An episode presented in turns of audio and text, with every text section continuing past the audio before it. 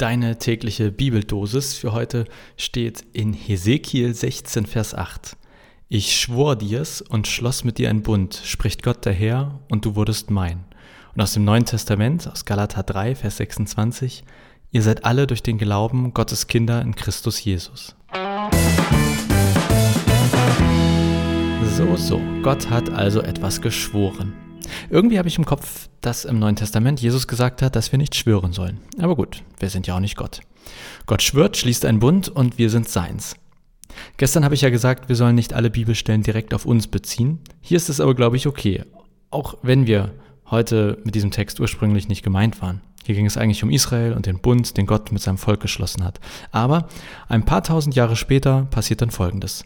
Jesus sitzt mit seinen Jüngern zusammen, sie feiern das Passafest, das höchste jüdische Fest, und dann macht Jesus das, was wir heute das Abendmahl nennen. Er nimmt ein Stück Brot, teilt es und sagt, dass dieses Teilen des Brotes wie er selbst ist, und er nimmt einen Kelch mit Wein und sagt, dass jeder, der daraus trinkt, zum neuen Bund gehört.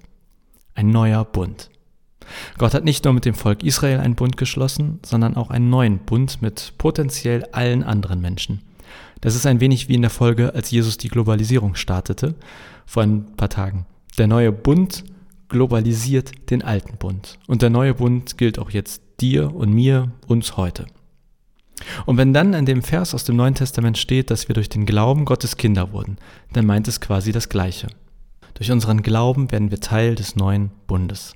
Und Kern dieses neuen Bundes ist, dass wir Gottes Kinder sind. Ich muss jetzt aber abschweifen oder zumindest äh, eine Sache vertiefen, denn das mit den Kindern Gottes. Sind wir eigentlich alle Kinder Gottes oder sind wir nur Kinder Gottes, wenn wir glauben? Hier klingt es ja so, als wären wir es nur, wenn wir glauben. Oder nicht? Habe ich zumindest so verstanden. Aber ich denke mir, naja, wenn wir alle von Gott geschaffen sind, und das ist ja die biblische These, dann sind wir doch immer Kinder Gottes. Oder anders gesagt, kann ein Baby schon glauben? Ist man nur Kind Gottes, wenn man sowas wie Glauben hat? Wenn das so ist, dann hängt ja echt viel an diesem Glauben. Ich finde das echt schwierig und habe jetzt keine einfache Antwort oder Lösung, aber jetzt kommen meine Gedanken zu diesem Kinder Gottes sein, meine Antwort dazu.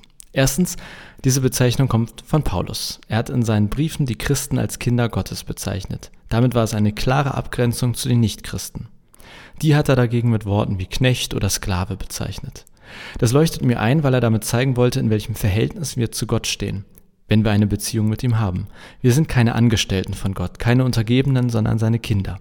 Das wird damals zur Zeit von Paulus noch viel krasser gewirkt haben als heute, denn Kinder waren Erben, Kinder, also auch wenn das heute immer noch so ist, ich weiß, aber damals war es wahrscheinlich unendlich viel krasser. Dein Familienhaus bestimmte, was aus dir werden konnte, welche Türen dir offen standen und so weiter. Also das Bild von Paulus finde ich an sich toll und ich glaube, dass das auch damals sehr überzeugend war. Das Problem an der Sache ist, dass es ein Bild ist. Damit meine ich, viele Menschen sagen, dass alle Menschen Kinder Gottes sind und beziehen sich dann nicht auf Paulus, sondern auf die Schöpfungsgeschichte. Und ja, das stimmt. Hätte Paulus bestimmt auch so gesagt. Aber wenn Paulus Kinder Gottes sagt, dann bezieht er sich nicht auf die Schöpfungsgeschichte. Es geht ihm nicht um eine sozusagen biologische Abstammung, sondern einzig und allein um die Stellung, um die Beziehung zu Gott. Also im Bild von Paulus hätte auch der Sklave und Knecht eines Tages Kind des Hausherrn werden können. Und nein, biologisch wäre das nicht möglich gewesen.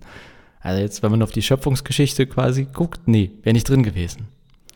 Aber wenn der Hausherr es anbietet und der Sklave es annimmt, dann, so Paulus, kann auch der Sklave Kind Gottes werden. Ah, versteht ihr, was ich meine? Manchmal ergibt das im Kopf mehr Sinn, als wenn man das so sagt. Was ich meine, wir sind auf eine Art alle Kinder Gottes, sozusagen biologisch aus Sicht der Schöpfungsgeschichte. Aber Paulus geht es hier um eine andere Ebene und die bezieht sich letztlich auch wieder auf diesen neuen Bund. Achtung, hier schließt sich der Kreis, der Kreis. Denn durch den neuen Bund können alle Menschen Kinder Gottes werden, in dem Verständnis von Paulus. Und der neue Bund wurde am Kreuz geschlossen, als Jesus gestorben ist. Und seitdem feiern Christen in jedem Abendmahl, dass sie Teil des Bundes sind. Wir sind Teil des Bundes mit Gott. Als Jesus am Kreuz gestorben ist, hat Gott quasi gesagt, hier, neuer Bund. Und durch unseren Glauben an Jesus sagen wir, hey, wir sind dabei. Und am Abendmahl feiern wir, dass wir in diesem Bund mit Gott sind. Und durch diesen Bund sind wir sowas wie Kinder Gottes. So nahe stehen wir ihm. Kinder Gottes bei Paulus meint ein Beziehungsgeschehen. Durch deinen Glauben an Jesus bist du Gott so nahe wie ein Kind seinen Eltern. Ich hoffe, dass das hier alles jetzt irgendwie Sinn ergeben hat. Ich zweifle gerade ein wenig dran. Aber, also wenn nicht, melde dich bei mir. E-Mail, WhatsApp, Facebook, Instagram, Twitter, Telefon, Postkarte, egal was. Ernst gemeint. Frage nach, wenn du hier was doof findest oder nicht verstehst. Ich bin ja auch nicht der Papst, der alles weiß und richtig sagt. Genug für heute. Ich wünsche dir einen wunderbaren Tag voller Gedanken über dein Ich bin ein Kind Gottes sein. Und vielleicht stößt du ja auch auf den Bund Gottes an. Bis morgen.